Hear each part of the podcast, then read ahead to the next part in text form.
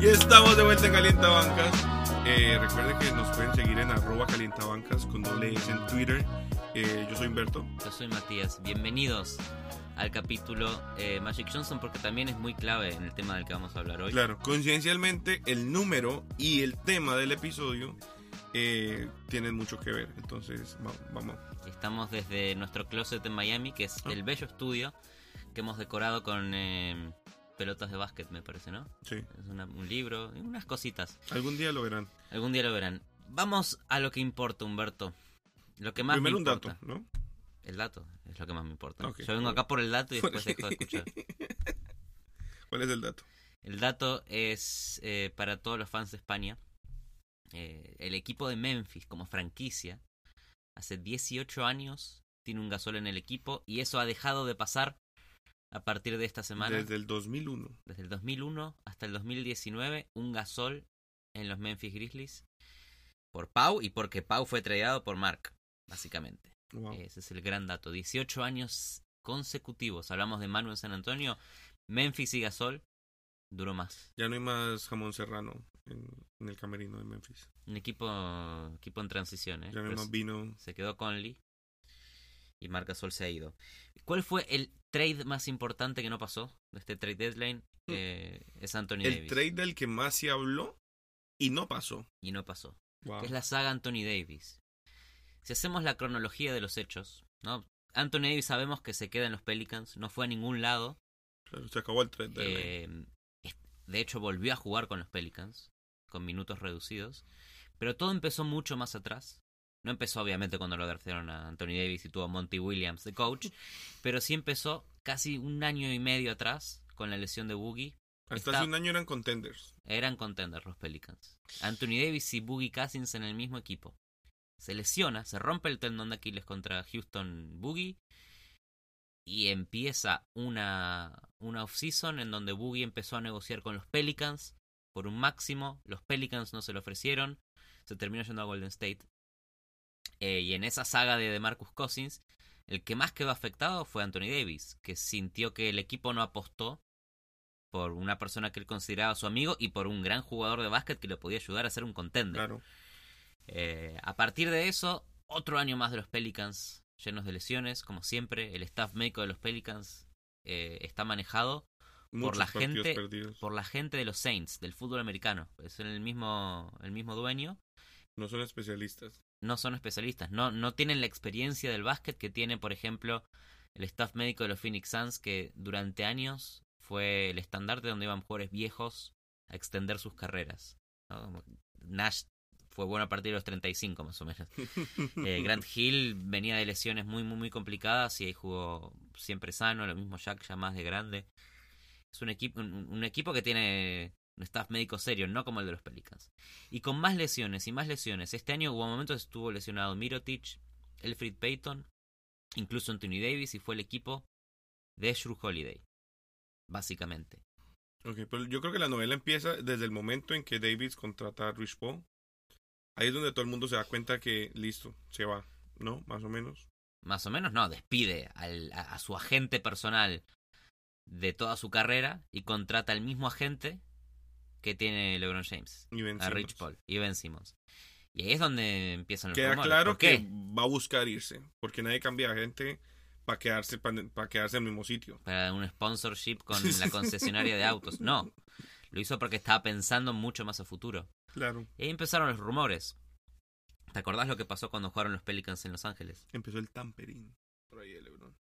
Muy feo. Le preguntan a LeBron eh, ¿qué le, preguntaron, o sea, ahí esa fue su excusa para que no fuera ¿Te tarde. gustaría que Anthony Davis juegue en los Lakers? Sí, me encantaría que juegue en los Lakers. Eso no se puede hacer. Pero qué pregunta tan obvia, además. o sea, lo que se sabe no se pregunta, ¿no? Pero bueno, obviamente consiguieron el titular. El titular salió en todos lados. Y no fue que el rumor hizo al hecho. Creo que el hecho ya era un hecho desde antes. Anthony Davis se quería ir. Y finalmente se filtró la, noti- la noticia una semana antes del trade deadline.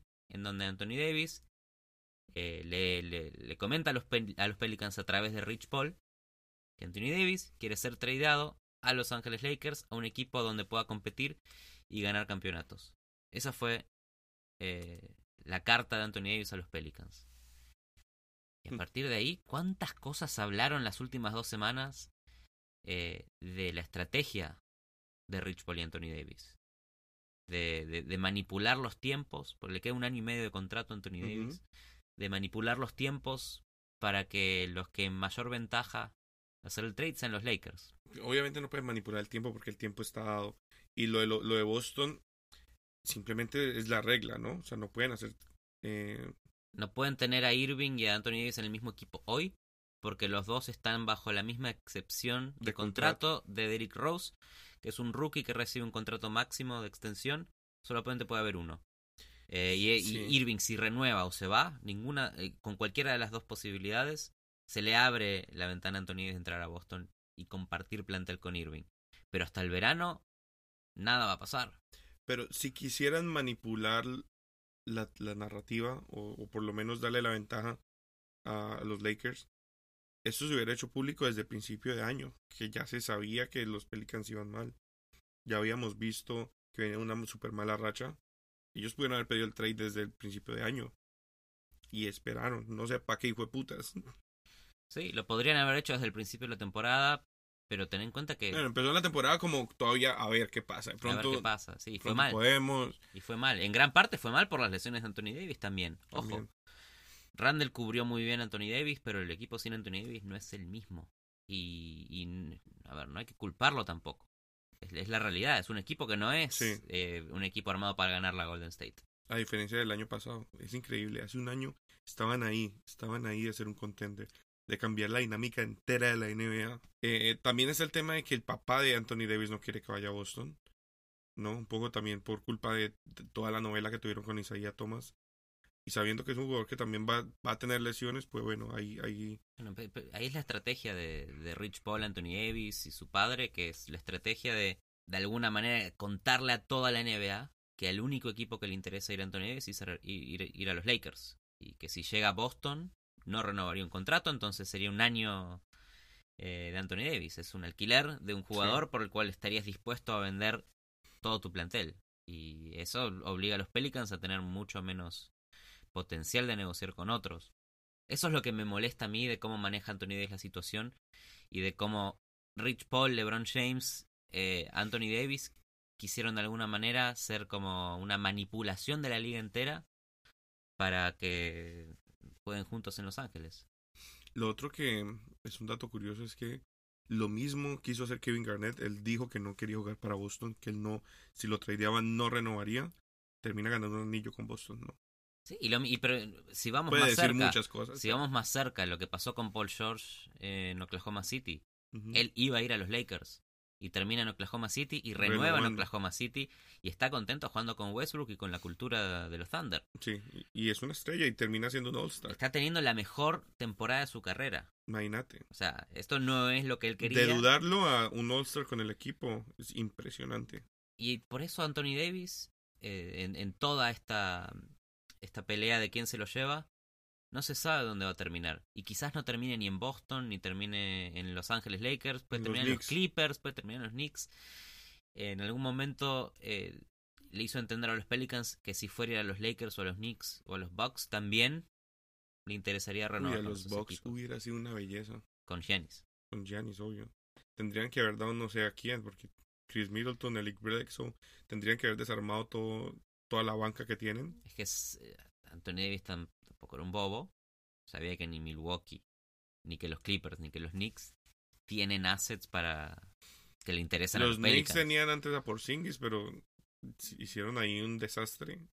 Y después cuando, cuando pensás en esto, que es la protección de la NBA para los equipos de mercado chico, o la protección que te da la NBA para los jugadores que drafteaste en realidad, que es el Supermax, no es una diferencia muy grande. Estábamos leyendo que la diferencia de un Supermax es los 266 millones que le pueden ofrecer los Pelicans por 252 millones que le pueden ofrecer otros equipos. Que sí, son 14 millones, mucha, mucha plata, pero al final del día Anthony Davis puede ganar eso en, en, en sponsorships por estar en California muy Claro, rápidamente. Entonces la diferencia, O sea, porque el simplemente hecho de, de llegar más lejos en las finales, llegar más lejos en playoffs, ya eso te va a traer más plata. Ya, o sea, simplemente ahí, y ahí ya puedes compensar. Más, jugar más básquet da más plata, eso es una, una ecuación simple. sí, Eh, también hay que hablar de toda la novela que empezaron a tener entre el back and forth de los Lakers y, y los Pelicans, supuestamente a propósito, para desarmar a los Lakers y que les funcionó bellísimo porque ahorita los Lakers están perdiendo por 40 puntos. Le ganaron a Boston de una manera súper Rondo, emocional. Rondo salvó, Rondo puede ser la pieza clave para recuperar a los Lakers. Wow. Porque es un veterano que metió un buzzer beater contra el otro equipo que, Que peleó por entiende Anthony el Davis, negocio. que entiende el negocio, sabe perfectamente lo que hace. Pero igual, igual, pensá que eh, tanto Ingram, hablemos de la oferta. La, la última oferta de Magic Johnson a los Pelicans, Que no te gustaba, ¿no? que a mí no me gusta y ahora voy a explicar por qué, fue un montón de piezas jóvenes y un montón de picks, que es un muy buen trade. ¿Picks de ellos o picks de otra gente? de otra gente. Es un muy buen, muy buen trade, pero creo que se puede conseguir algo mejor por Anthony Davis. El último trade lo tenés a Alonso Ball, a Hart, a Ingram, a Kuzma, a Zubac, y eso es un starting five, ¿no? uno, uno en cada posición. Aparte de eso le agregaban a Kentavious Caldwell Pope, que tiene 12 millones que se le liberan.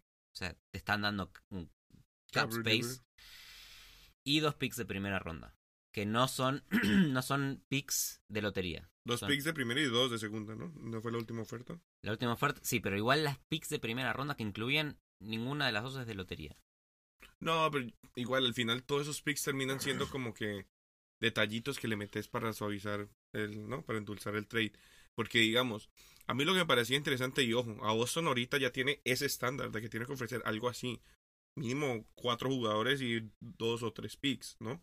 mínimo, mínimamente la, la oferta que todos esperan de Boston es Es- que mínimamente incluyan a Tatum Tatum, Jalen Brown, Brown y picks Rosier, un Rosier por ahí, un Rosier un Marcus Smart Marcus Smart y, y picks. eso ¿no? es la porque tenés que competir contra una oferta de los Lakers que va a ser muy parecida a esta Que quizás. inicialmente los rumores eran de Jason Tatum, Brown y un pick.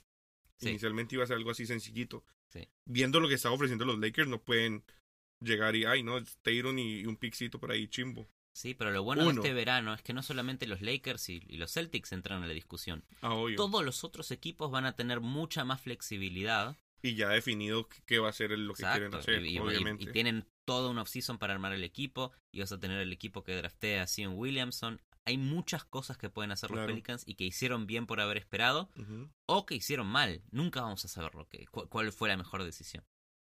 Entonces, si Boston no ofrece algo así, mira, con, con la oferta de los Lakers, vos llegas y coges a Alonso Ball con un pick y lo envías a Phoenix.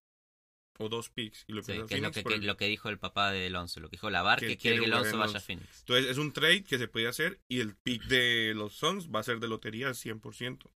Es más, dale los cuatro picks, marica. El, pi- el pick de los Suns puede ser Sion, marica, tranquilamente. Sí, puede ser. Puede ser A tranquilamente. Kuzma sí. lo puedes tradear por más assets, si es que... Bueno, pero por eso para mí no es un buen trade. Porque estoy recibiendo muchos assets, pero que tampoco quiero para mi equipo, que lo estoy, es- solamente estoy intercambiando assets. Claro. Mira, Alonso no quiere jugar en Nueva Orleans. Pero es que en ese instante no vas a construir algo que vaya a competir ya. Tienes que pensar. O sea, es como esa colección de picks que tenía Filadelfia. Que empezaron a acumular picks y picks y picks y picks. Y acumula picks. Y en un año, dos años, all in cuando encontres a algún jugador que te. Pero eso es entonces volver a depender del- de, que New Orleans esté tanqueando para tener buenas posiciones en draft del año que viene Claro. o del siguiente. Porque con el paquete de los Lakers, Alonso no va a querer jugar en los Pelicans. ya eso lo dijo. Hart no es un equipo, no es un jugador que, que la verdad puedas pensar que sea un starter de calidad de, de acá a cinco años. Puede que lo sea, pero no puedes apostar a eso. Ingram es lo mejor del paquete, sin Sí. dudas. Tiene problemas de tiro, pero es lo defiende, Tendrían hace que jugadas. un tercer equipo. Podría, sí, debería haber un tercer equipo. Y después lo, Kuzma es un buen jugador, es parece un veterano, Mucho potencial. pero creo que eh, en defensa no te, no te, No, te agrega nada y los jugadores que solamente pueden eh, atacar no te sirven para, para proyectar a futuro equipos. Y Suba, que es un misterio, y lo que de verdad necesitan los Pelicans es picks de primera ronda de lotería, Sí. no picks que es el- la posición 20-21. Claro, el pick de Oklahoma. ¿Para qué sirve? Claro, y lo de acumular picks está bien. Está muy bien, es una estrategia que le sirvió a Filadelfia, le sirvió a Houston y lo usaron de maneras diferentes. Y a Boston. ¿Te acuerdas Houston? Hace dos años tenían un montón de picks y, usaron esos picks No para draftear. no para adaptar, para hacer trades. Y se convirtió en James Harden. Se convirtió en Eric Gordon, en Ryan Anderson, Hasta Chris Paul, que también fue por trade. Chris Paul. Un montón de picks que jamás usaron. Que es lo opuesto a Filadelfia. Todo, todo lo draftearon. Y, Pero igual, ya luego empezó, digamos, ahorita creo que se acaba, bueno, luego vamos a hablar de Philly. Ahorita se le acabaron toda esa colección de, de, de picks que tenían. Sí. Lo otro que quisiera pedir tu opinión, porque creo que es el tema más sensible, es este tema de que los van a obligar a jugar a Anthony Davis. Bueno, eso es la NBA eh, siendo claramente un negocio. Porque, a ver, pensemos en ser Anthony Davis, pensemos en ser los Pelicans. El trade no sucedió. Los Pelicans quieren esperar, quieren conseguir a Tatum, quieren conseguir a Jalen Brown, porque eso es lo que están buscando. Y esa fue la promesa de Danny Ainge, que todos están disponibles. Pero ¿qué es lo que pasa? De acá a que los Pelicans terminen la temporada probablemente fuera de los playoffs, la NBA está obligando a que Alvin Gentry, el coach de los Pelicans, haga jugar a Anthony Davis todos los partidos y que tenga un- una cantidad de minutos de un mínimo de 25. O sea, muy parecido a lo que ya venía jugando normal. Sí, juega 30. 30 y Básicamente le Juega están más. pidiendo que no eh, cierren la posibilidad de jugar con Davis. Pero eso es lo raro, porque la verdad es que no le conviene a nadie. No. Los Pelicans no les interesa tener un jugador que apenas toca la pelota, el estadio entero empieza a hacer bu, bu, porque eso fue lo que pasó eh, el primer partido de Anthony Davis de vuelta. Obviamente ya no les interesa perder el playoff. No, le- no les interesa participar de los playoffs porque no es no estás construyendo nada. Y pensando a futuro, es mejor tener un pick de lotería, intentar ir Sí, para tanquear atrás, un poco, atrás, tanquear atrás. un poco, darle más minutos a jugadores jóvenes que quieras desarrollar. Eh, y lo más importante de todos es no permitir que Anthony Davis se lesione. Claro que se lesiona y Si se lesiona. Anthony Davis, el, el valor del trade ahí sí te dan a Josh Hart nada más. Claro, eh, acá tenés a Hart y, y a Y Cash Lonzo Ball. Cash Consideration y Lonzo Ball que no quiere ir. Ujú. El suite, y, el eso suite y Boston se, se bajó el tren Boston te ofrece a Marcus Smart. y con Rosier y ya. Ahí está. Y Y, el Gordon Hayward, tienes a Gordon Hayward, tiene este lindo contrato, y le quedan cuatro años y medio. cuatro años de ladrillos que está tirando, marica. Eh, no, o sea, es un riesgo enorme. Y también para, para Anthony Davis, que la verdad, eh, obviamente, eh, su, su escuela de PR eh, salió, salió la noticia de que Anthony Davis pidió jugar todos los partidos con los Pelicans, pero obviamente, ¿qué va a decir? Lo Ya otro, está. lo otro que New Orleans debe estar considerando es que desde que él pidió el trade, la venta de tickets de los Pelicans han subido. Sí, estadios vacíos, ¿eh? Y, y los Pelicans suelen ser el equipo que cuando se habla de relocación, de que un equipo vuelva a Seattle, que se vuelvan los Sonics. Ahora no, los pero Pelicans no a subieron. Yo había escuchado que subieron porque la gente quiere ver los últimos partidos de, de Davis. Eso, eh, sí, para chiflarlo, para hacerle bu, bu. Bueno, pero por eso también, si están vendiendo más, pero la NBA debe estar pensando, tienen que jugarlo. Bueno, eso es Y lo cuando que... vayan a Oklahoma, cuando vayan a estas ciudades, pues es como... No solo eso, la NBA está interesada en, en los ratings de la tele, que la televisión la gente prenda el canal. El partido de los Pelicans con Anthony Davis de eh, su primer partido de vuelta estaba en E ESPN a las 8 de la noche. O sea y que a ESPN le un importaba. Mega partido, porque Me- aparte metió que 32 puntos como en 25 minutos. Metió 32 puntos en 25 minutos. eh, y no jugó en el último cuarto ni un solo segundo. Y perdieron. Y ganaron los Pelicans. Ganaron los Pelicans. Ganaron los Pelicans. Sin Anthony Davis para el cierre. Sin Anthony En un juego apretado, ¿no? Que estuvo Sí. apretado. Sí, Julius Randle eh, participando al final del O partido. sea que ese es el renacer de Randall y, y Okafor. Puede ser. Chan, chan, chan. Es el futuro, el futuro de el futuro de los Pelicans. Y le ganaron a los Timberwolves, que son un equipo que tiene a Wins, que tiene a Anthony Towns, etcétera, etcétera. Bueno, no le hace bien al tanking, Sí. no le hace bien al tanking, pero eso, esa es la realidad. Anthony Davis está jugando los partidos para los Pelicans y el historial de lesiones que tiene no es favorable. Siempre se lesiona un dedo, se lesiona, un- se cae mal, se lesiona- es medio de vidrio. Sí, Ese fue un problema muy grande que tuvo Anthony Davis en su carrera. Nunca con lesiones graves, Claro, nada. Pero sí, una cosita acá, una cosita allá. Sin nada que le acabe la carrera. Sí, pero no hay, que no hay que arriesgarlo. No, no me gustaría que lo arriesgue. Lo otro que hay que hablar de este tema, que, que fue como bien controversial también, es el, el resultado de todo este back and forth con Los Ángeles, ¿no? Porque terminan casi que desarmándole el equipo a LeBron anímicamente y con, ¿no? Liqueándole toda esa información. Terminó el equipo de LeBron con la moral por el piso. Entonces fue como otra de las víctimas de, de todo este, de Es toda esta negociación. Todos perdieron.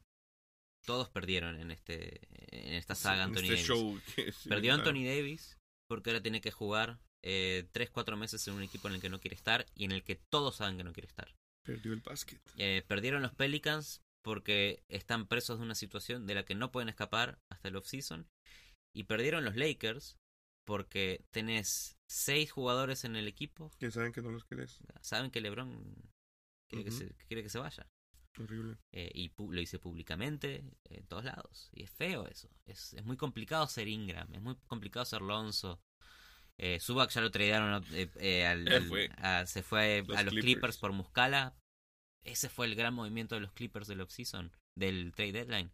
Traer a Muscala para agregarle tiro. Tira 29% de Wow. corner threes. Muscala, muchachos. No, no es la solución de los Lakers. Los Lakers no van a llegar a los playoffs. ¿Y sabes qué es lo poético? ¿Sabes qué es lo poético? Que no van a llegar a los playoffs por culpa de los Pelicans, porque tienen tres partidos entre sí todavía. Y los va a jugar Anthony Davis. Uh. Ya son palabras mayores. No van a llegar a los, a los playoffs. Para mí no entran a los playoffs los Lakers, no. Ya se desarmaron, esto se van picada. Es complicado, pero no solamente porque estén desarmados o porque tengan la química complicada. El oeste es muy difícil. Eh, de repente todos los partidos importan mucho para LeBron. Sabemos que LeBron... No, aquí en adelante todos importan. Pero sí, sabemos que LeBron en su carrera, en toda su carrera, nunca tuvo que sufrir eh, pelear entrar a los playoffs como lo, lo va a pelear ahora Nunca. con los. Lakers. El En instante desgaste está fuera de Va a playoffs. tener mucho desgaste físico LeBron, el- el- la última ventanita para llegar a los playoffs. Y si llegase a entrar a los playoffs, ¿qué va a jugar contra Golden State? 4-0, chao. Es un Bueno, año, per- en, es un este, año en perdido. este instante, si entra de octavo, le toca contra los Warriors, claro. Sí. Tendrían que pelear entrar de séptimos, por lo menos, para que les toque con los Nuggets o, o los Thunders. Difícil, Eh, difícil. Es muy difícil. Yo creo que es para los Pelicans, para Anthony Davis y para los Lakers es seis meses perdidos. Wow. Son seis meses perdidos. Si Mm. anunciaban esto en el off-season, podían los Pelicans eh, eh, iniciar esos trades por Brad- Bradley Bill, como se rumoreaba unos meses atrás, haber traídole algo para acompañar a, a Anthony Davis, ver si llegaban un poco más lejos. Claro. A ver, un equipo con Bradley Bill, con Drew Holiday, con Anthony Davis puede avanzar en el oeste. Y terminó pasando lo opuesto, que es los Pelicans en una situación incómoda, Anthony Davis eh, poniendo una cara feliz cuando sabe, sabe él y todos los demás que no quiere estar ahí. Y los Lakers, que están Sí. en el limbo de, de LeBron con 34, la temporada que viene con 35. Eh, somos todos humanos. En algún momento LeBron va a dejar de producir como produce ahora. Hmm. Si no consiguen Anthony Davis este verano, porque Anthony Davis es otro lado, ¿qué pasa con los Lakers? ¿Traen a Kawhi? ¿Traen a Irving? LeBron siempre ha dicho que él, de aquí en adelante lo que le pasa es como ganancia. O sea, como que él ya no está buscando nada más, lo cual es mentira. Pero eso es lo que él dice. Según él, ¿no? Ya no le importa ganar. No le Eh. importa ganar. Él, él dijo, de aquí en adelante todo es ganancia. Todo lo que pase lo recibo. Sí. El otro movimiento que hizo eh, los Pelicans fue deshacerse de Mirotic, ¿no? Sí. Eso es lo que vamos a hablar com- ahora. como fan de los Pelicans, lo quiero mucho a Mirotic. Eh, vino el año pasado como, Reemplazo de Boogie. como reemplazo de Boogie. Se lesionó Boogie y trajeron a Mirotic. Nos ayudó a ganarle 4-0 a, a los Portland. Portland Blazers en playoffs. Fue un momento muy lindo para los Pelicans. El último quizás en muchos años. Y se va a Milwaukee. Y vamos a hablar en el próximo bloque de cómo mejora la conferencia este. Porque creo que es la mejor conferencia este de los últimos años. Me emociona, me ¿Estás- emociona ¿Estás ese de acuerdo? tema. ¿Estás Sí. de acuerdo? Sí, drásticamente. Ya volvemos.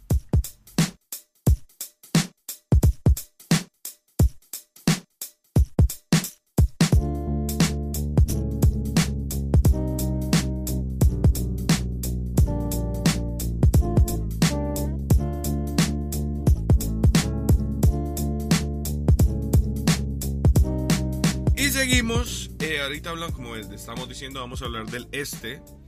Eh, una conferencia que yo la llevo mucho en mi corazón eh, y que me agrada porque... ¿Por qué? Porque son los underdogs. No, Como si las conferencias pelearan. Porque está el hit y yo creo que gane el hit. Y para que gane el hit, te ganar el este. Pero, perdón, ¿vos crees que gane el este? ¿Cualquier equipo del este contra Golden State vas a creer que gane porque está en el este? Sí. Boston contra Golden State. Porque probablemente sea el equipo que nos ganó nosotros y yo quiero saber que el que me ganó fue el mejor. Ese es el síndrome Argentina Mundial 2018. ¿What? El síndrome mío. Perdió contra Francia, contra el campeón. Ah, ok. Y contra Croacia, el otro finalista. ¿Eh? el, dato de hoy. Y casi pierde contra Nigeria, pero bueno. no es el tema. No es el tema. Bueno, volvemos a hablar de los Bucks. Los Milwaukee Bucks. Que, que le agregan a, mi querido Mirotic. ¿Cómo, ¿Cómo, entra Mirotic para vos en los Bucks de Badenhauser? Entra como con aceitico con aceitico. ¿Qué, qué, por, qué, ¿Por qué me pones esto en, en términos tan asquerosos? No, es más como de mecánica. términos mecánicos. Sí, te fuiste a otro mundo. otro lado, otro lado. Entra como Yo pensé más como, sí, como un, W2, como cuando... WD-40. Claro, marico, una de esas mierdas. O sea, Mirotic es el WD-40 de los Bucks. Claro, es, es una pieza que les va a funcionar muchísimo. Uno, Obviamente les eh, a Brook López lo complementa mucho. Todos van a tirar triples en ese equipo. Todos van a tirar menos triples. Triple. Más que ahora, más que ahora todavía. Una de las desventajas que tenía el equipo es que en el small ball los estaban matando.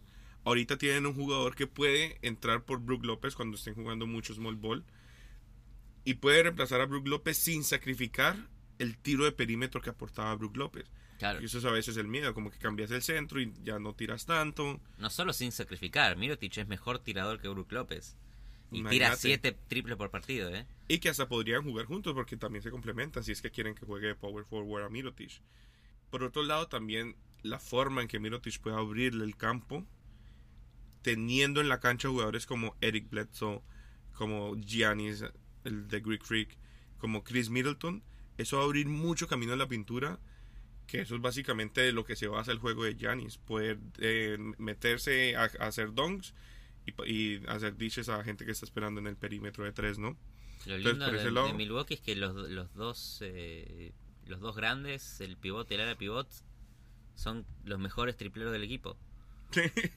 Eh, es moderno, o sea, es una metáfora de lo que es el básquetbol moderno, no solo por cómo juega Milwaukee, sino por lo que vos decís de los centros que tiene. Y aparte, Mirotic eh, lo hizo mucho en los Pelicans y en Chicago. Le gusta tirar, no de triple, como si, si hubiera línea de cuatro, tiraría de ahí. Le gusta tirar, agarrar estos tiros que tira de lejos y la, ¡pa! la clava. Bueno, conciencialmente, Buldenhauser llama al prototipo de estos dos jugadores de four point shooters. De four point shooters.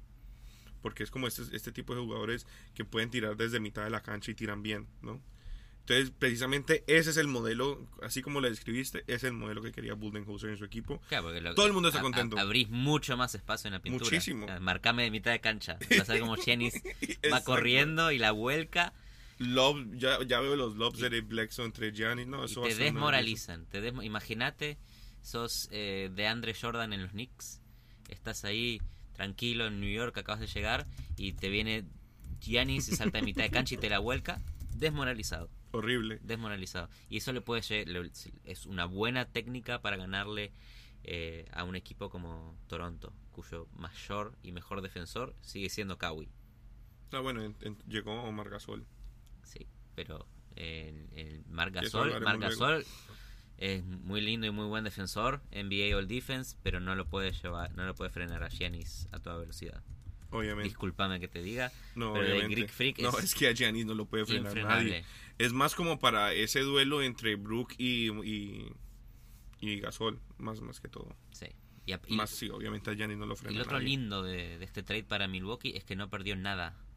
Obvio, no, sacrificaron nada. Jason Smith, yo ni sabía que jugaba en la NBA todavía.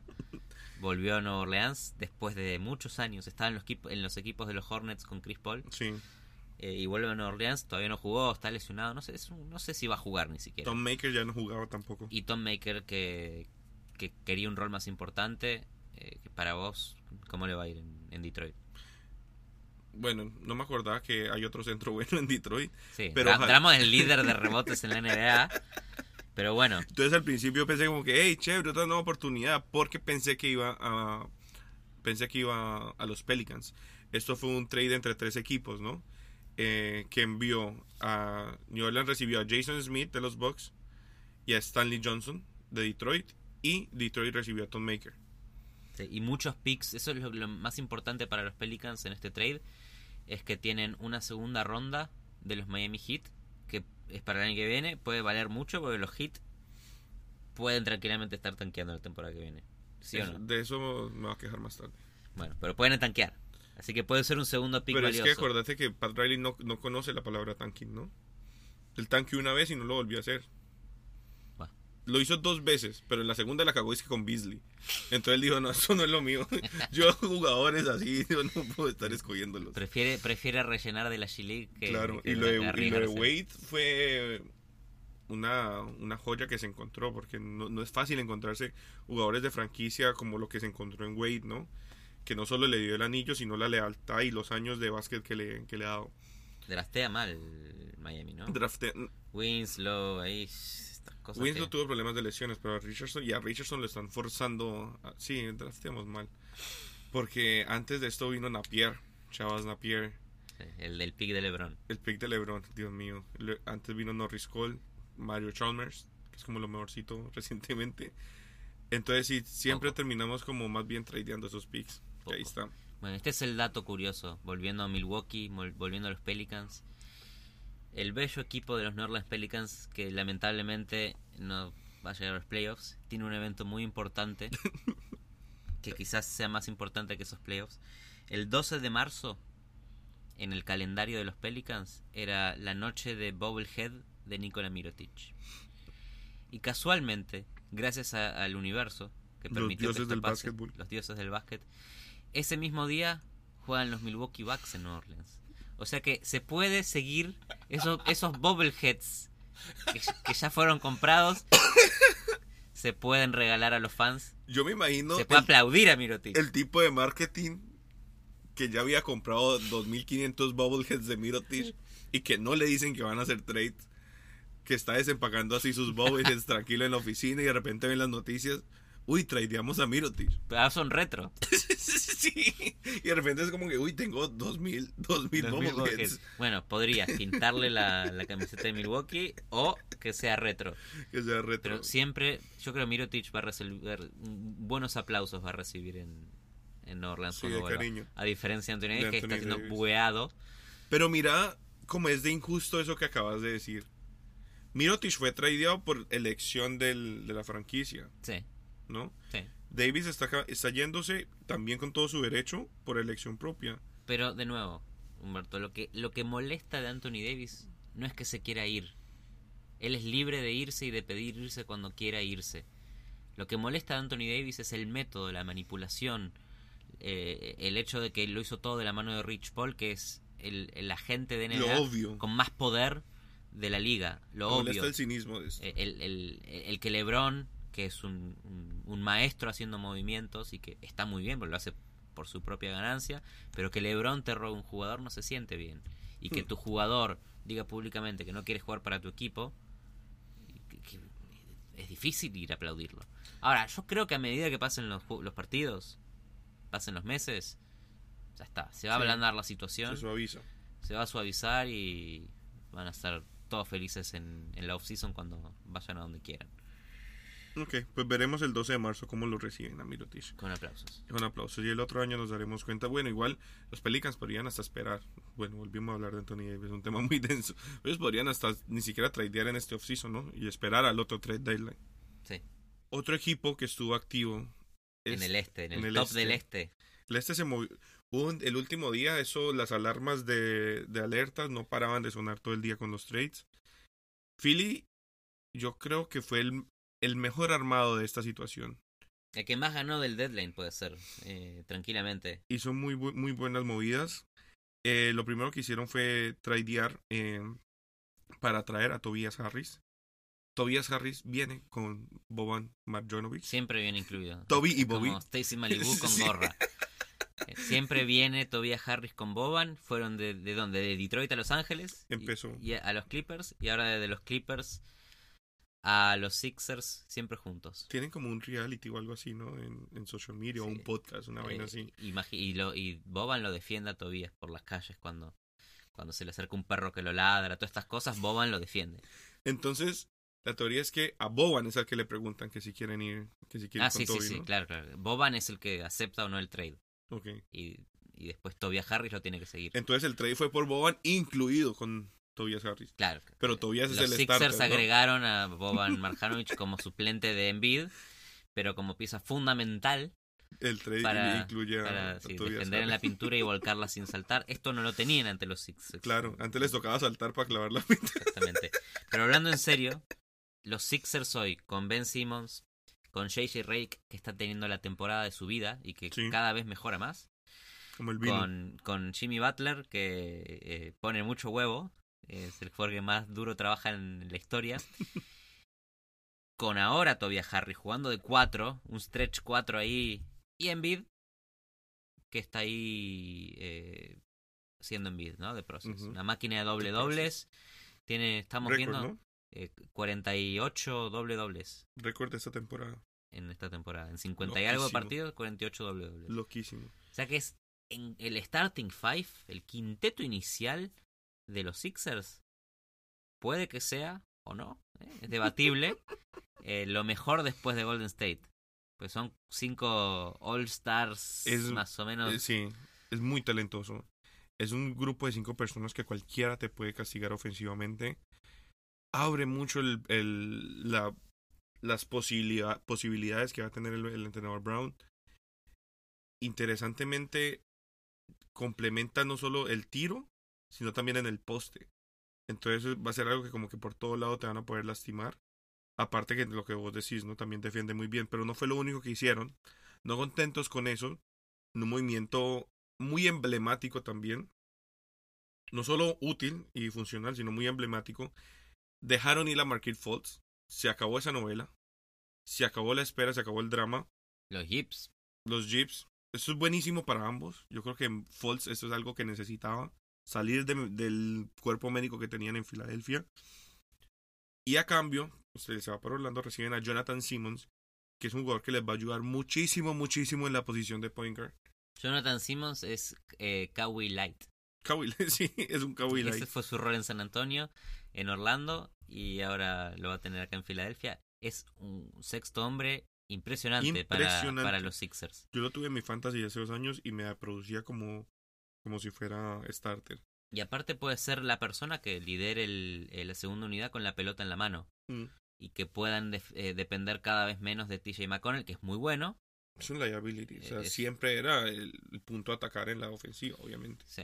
TJ McConnell, eh, marcalo a Curry. Sí. TJ McConnell, Exacto. marcalo a Clay Thompson. Uy, ah, triple. Muy di- pero bueno, es querido, muy querido TJ McConnell en la comunidad Sixer. Creo que porque pone mucho huevo. Es de este Es tipo de jugador que tiene, eh, tiene mucho huevo. Pero se empieza a armar muy bien en Filadelfia. Se empieza a armar muy bien, por lo menos para competir en el este. La para... banca es una cosa poderosísima para competir en el este. Sí, está muy bien. Te faltó uno, una, una mención. James Ennis también. James Ennis de Houston. Un, un jugador que es de, de esta época post, post LeBron en el hit. Al cual le tengo mucho cariño también. Y que le aporta mucho también a la banca porque es un Lebroncito. Es un Lebroncito muy responsable, muchos huevos. Todos estos jugadores tienen el ADN de Filadelfia, que es metan huevos. Y eso les va a ayudar muchísimo. Sí, hay que ver cuánto tiempo tiene Filadelfia. A mí es un equipo muy bien armado, pero para los playoffs faltan dos meses y medio, tres meses. Mm. Hay que ver si, si eh, Brown, coach de los Sixers, tiene tiempo suficiente para hacer esas piezas funcionar. Estamos viendo el- Claro. el, partido debut de este equipo contra Denver y la verdad que son piezas que vos los ves medio oxidados, como que no se conocen todavía, pero hay mucho potencial Sí. porque cada jugador tiene un rol muy diferente en el equipo. Y agregarle a tiradores como Tobias Harris eh, al equipo en el quinteto está abriendo a JJ Redick porque hay otro hay otro tipo al Que que hay que marcar tira, el además, perímetro. ¿no? JJ Redick jugó un partidazo y creo que va a ser el jugador de Filadelfia que va a definir los partidos porque no lo pueden marcar, no lo pueden frenar, está tirando muy bien de, de tres, muy bien el, el mid-range que tira corriendo, Porque hay muchos jugadores que, que llaman la atención de la, la defensiva. pintura. Siempre queda abierto. Sí. Siempre queda abierto JJ Redick. Y aparte a un equipo que ya era muy bueno en transición, le agregan un jugador como Harris, que es uno de sus fuertes. Ahí viendo el partido, es, eso en esa parte encajó como perfectamente, como con aceitico, como decíamos ahorita. Asiático. Y bueno, y ahora sí el otro equipo del Ahora este. sí, ahora el sí otro equipo del este, porque la pelea del este está entre Boston, que no hizo nada, que quiere Anthony Davis para la temporada que viene. Hicieron algo, ¿no? Liberaron un, un puesto ahí con Jabari. Bird. Jabari Bird. Eso fue Boston. Jabari Bird tradeado a Atlanta Por cash considerations. uy, no. por 10 dólares. Eh, Filadelfia que le agrega a Tobias Harris, a Marjanovic, a James James, Ennis, que Jonathan pero- Simmons. Jonathan Simmons Y cierran el ciclo de Paquete. Fox, ¿no? O sea que all in. Van all in. Es All in. este año. este año. El proceso ha terminado. Los Bucks que le agregan a Mirotic entra perfecto en el sistema. Y lo que hizo Toronto por otro lado, que es más como cambiar fichas. Un upgrade. Es un upgrade. Pequeñito. upgrade. eh, que es Valenciunas por Marc Gasol. Marc Gasol que viene de Memphis. Memphis que quiere reconstruir. Iban a intercambiarlo a Conley también. Conley se queda. Pero el, que se fue fue Marc Gasol. ¿Qué le da Marc Gasol a, a Toronto? Para mí, principalmente, dos cosas muy importantes. Uno, Marc Gasol tira muy bien de tres, sale del perímetro, sale de la pintura, le abre espacio de, de penetración a Kawi, va a haber un pivot más cerca de la línea de triples, eso le hace muy bien a Kawi. Y por otro lado, Marc Gasol es muy bueno dando pases. No es Jokic, no tiene esa visión de juego, pero no está tan atrás. Sí, sí, sí. Es uno de los mejores pivot pasando la pelota. ¿Cuál era, Es uno de los mejores centros de la liga. cuál era el Fácilmente. sistema en el que, en el que eh, floreció Kawi? Un sistema que valora el juego en equipo, que valora los pases, que valora cuando lo dejan penetrando contra el aro con un pase de pique para una bandeja. Hmm. Eso es Kawi. Sí. Kawi no es todo one on one.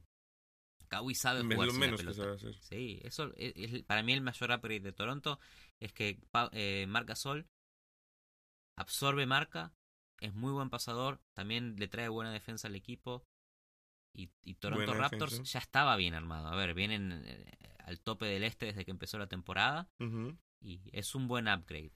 No es una mejora tan sustancial como la de Filadelfia o como la de Milwaukee, pero se están armando mejor. Es de esas piecitas, ojo, porque se ve como un, como un upgrade pequeño, pero si les encaja bien, es como un efecto dominó que les puede ayudar muchísimo porque puede mejorar todo el, todo el equipo. Lowry va a tener más oportunidades también para distribuir, para tirarle Sí. asistencias a alguien abajo. Entonces, el mismo Siakam, que probablemente no, no, no empiece, Pascal Siakam es el futuro de la NBA.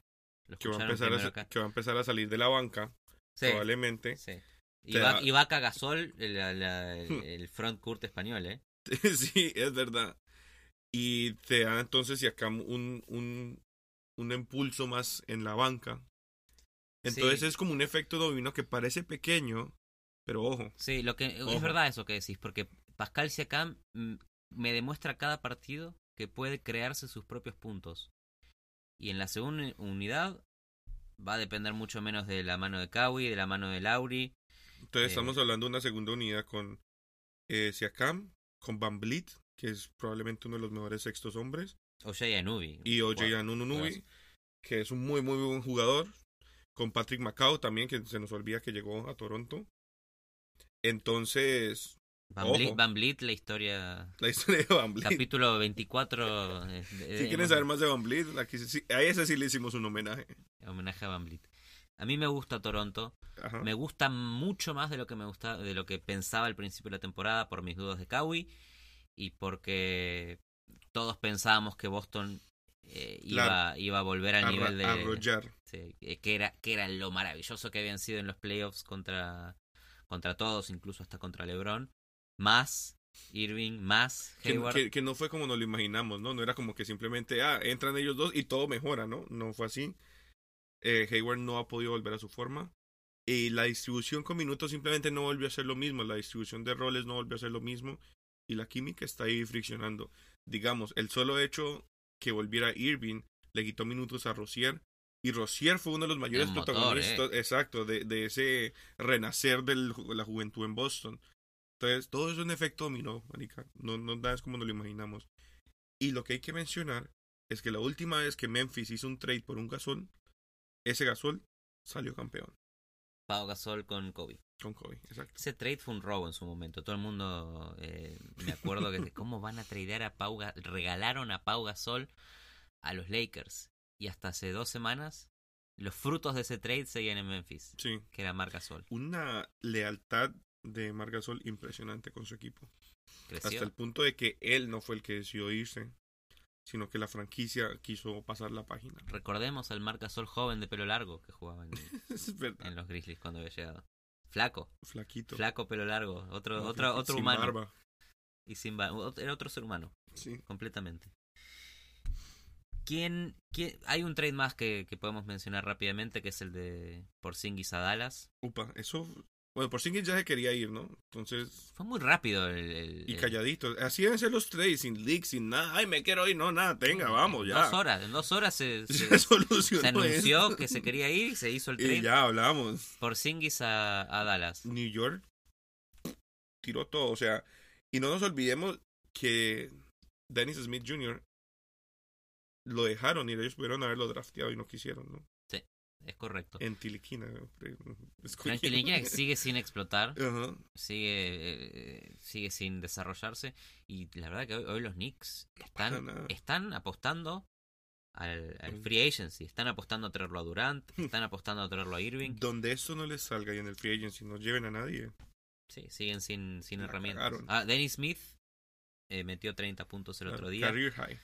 Está liberado de la presión de tener que jugar off ball con Con Luka. Doncic a ver si si Y está motivado. Sí, pero si Dennis Smith es un jugador que necesita la pelota en sus manos para ser productivo, tiene que poder aprender que si está en un equipo ganador, es un sexto hombre, o si, o tiene que re- realmente mejorar a un nivel All-Star.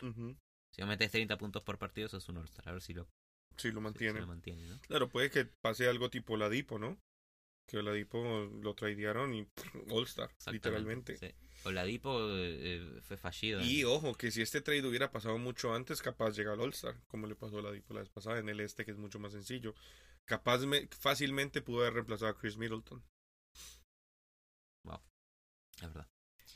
Y lo otro que hay que mencionar es que todo el starting five de Dallas cambió, ¿no? Excepto Luca. Excepto Luka Doncic. Todo el starting Sí, five. lo a mí la verdad me gustaba mucho la conexión Luka Doncic de Jordan, me Sí, parecía hermosa esa hermandad. amistad.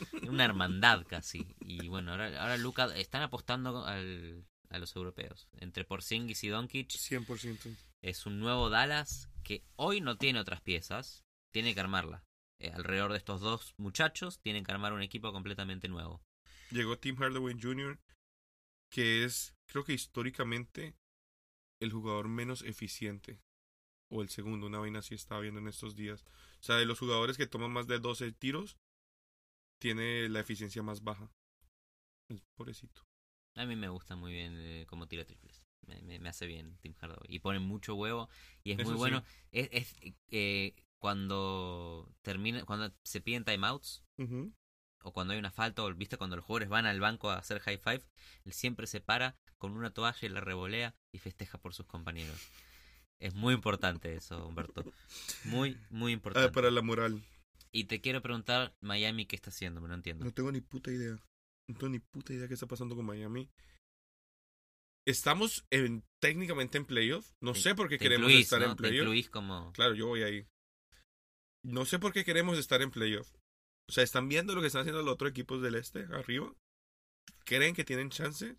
Igual van a entrar, eso es celeste, ¿eh? Entrás. Vamos a entrar a qué? A vender, a vender tickets basura, Es marica. lindo jugar los playoffs. Pero nos van a humillar otra vez. 4 4-1 nos eliminó Filadelfia sin todas estas mejoras, marica. Creo que no tenía ni a Rey. Ah, no, Rey ya ¿No estaba. querés darle unos últimos playoffs a Wade? No, quiero ir a verlo y voy a hacerle fuerza. Pero no entiendo qué quieren hacer. Porque si me dicen, ok, es all-in, vamos a playoff, ok, traigan a alguien, pero no a Ryan Anderson. Lo único que hizo Ryan Anderson, que obviamente es una muy buena movida en el sentido de a futuro, hay más cap space en este offseason, capaz podemos traer a alguien. Pero inmediatamente, ¿qué están haciendo? No Bueno, limpiaron, limpi- están abajo del Luxury Tax con este trade. Tyler Johnson tiene un contrato horrible. horrible, el peor contrato que hemos firmado en mucho tiempo. Fue ese año en donde se aumentó el salary cap y de repente Y no muchos jugadores recibieron no sabían la escala empezar los eh, equipos gente empezaron no a sabía pagar cómo gastar, man. Eh, ¿de qué- ¿cuánto cobra Tyler 20 20, 20. locura ese contrato Pero es un contrato rarísimo Pésimo. porque al principio le pagaba 12 y el contrato iba subiendo. Entonces fue 12, 15, 17 y 20. No, Los últimos dos años era como está ganando 20 millones de pésimo, dólares. pésimo contrato eh Horrible. Y lo que vos decís, eh, fue ese año donde todo subió y habían jugadores ganando 45 millones y hay otros ganando el mínimo. Como, Sí, ahora sí, Boogie está con 5 ese es el mercado de hoy Sí. Eh, y bueno, ya que estamos hablando del este, volviendo un poco al, al debate, decime eh, solamente en una palabra, ¿quién gana el este? No tenés que desarrollar. ¿Quién gana el este? ¿Quién juega contra LeBron en la final? ¿Quién quiero? ¿Quién crees? ¿Quién creo? Creo, sí. No hablemos con el corazón. No, el- no hablemos con el cerebro. Filadelfia. Para mí es Milwaukee. Es el que yo quiero. Yo es el que creo. Es el, ¿Y cuál quieres? Eh, ninguno, no sé. No, no, no, no, me importa. yo no soy fan de ninguno de estos equipos. No, pero quiero ver a Giannis. Sí, me gustaría ver a Giannis. De en- querer, quiero prefiero a Giannis, Giannis que en a una Embiid. final de la NBA. Eh. Aparte que creo que también Milwaukee podría ser el que está mejor armado para frenar a Golden State. Creo que eso lo hablamos en el episodio pasado. Yo creo que, te digo la verdad, ningún equipo está armado para ¡Déjame creer! nadie, nadie, nadie. Lamentablemente el básquet es y la NBA es un mundo de noticias que dan que hablar maravillosas, pero sabemos todos cómo termina. Como estamos viendo el prequel de lo que ya sabemos cómo termina. Sí. Eh, ¿Dónde nos pueden seguir, Humberto? Síganos en arroba calientabancas con doble S. Nos pueden escuchar en todas las plataformas si se aburren de donde nos están escuchando ahorita. Eh, Spotify es muy cómodo. ¿eh? suscríbanse en todos lados, por favor. Spotify está invirtiendo mucho dinero en podcasts. Puede ser el gran próximo app de podcasts. Na- nada, de ese, nada de ese dinero nos llega. Pero no importa, es muy lindo el app. Algún día vamos a abrir un Kickstarter para que donen a Calientabancas. Algún día. Algún día. Eh, y bueno, y lo otro que queremos decir es que nos despedimos de acá, desde nuestro bonito estudio. Closet de Miami. Yo no soy fan del hit, Humberto sí. Eh, que la pasen bien, hasta la próxima. Y si se quedan, van a, Adiós. van a ver el, el draft de año. Van a escuchar.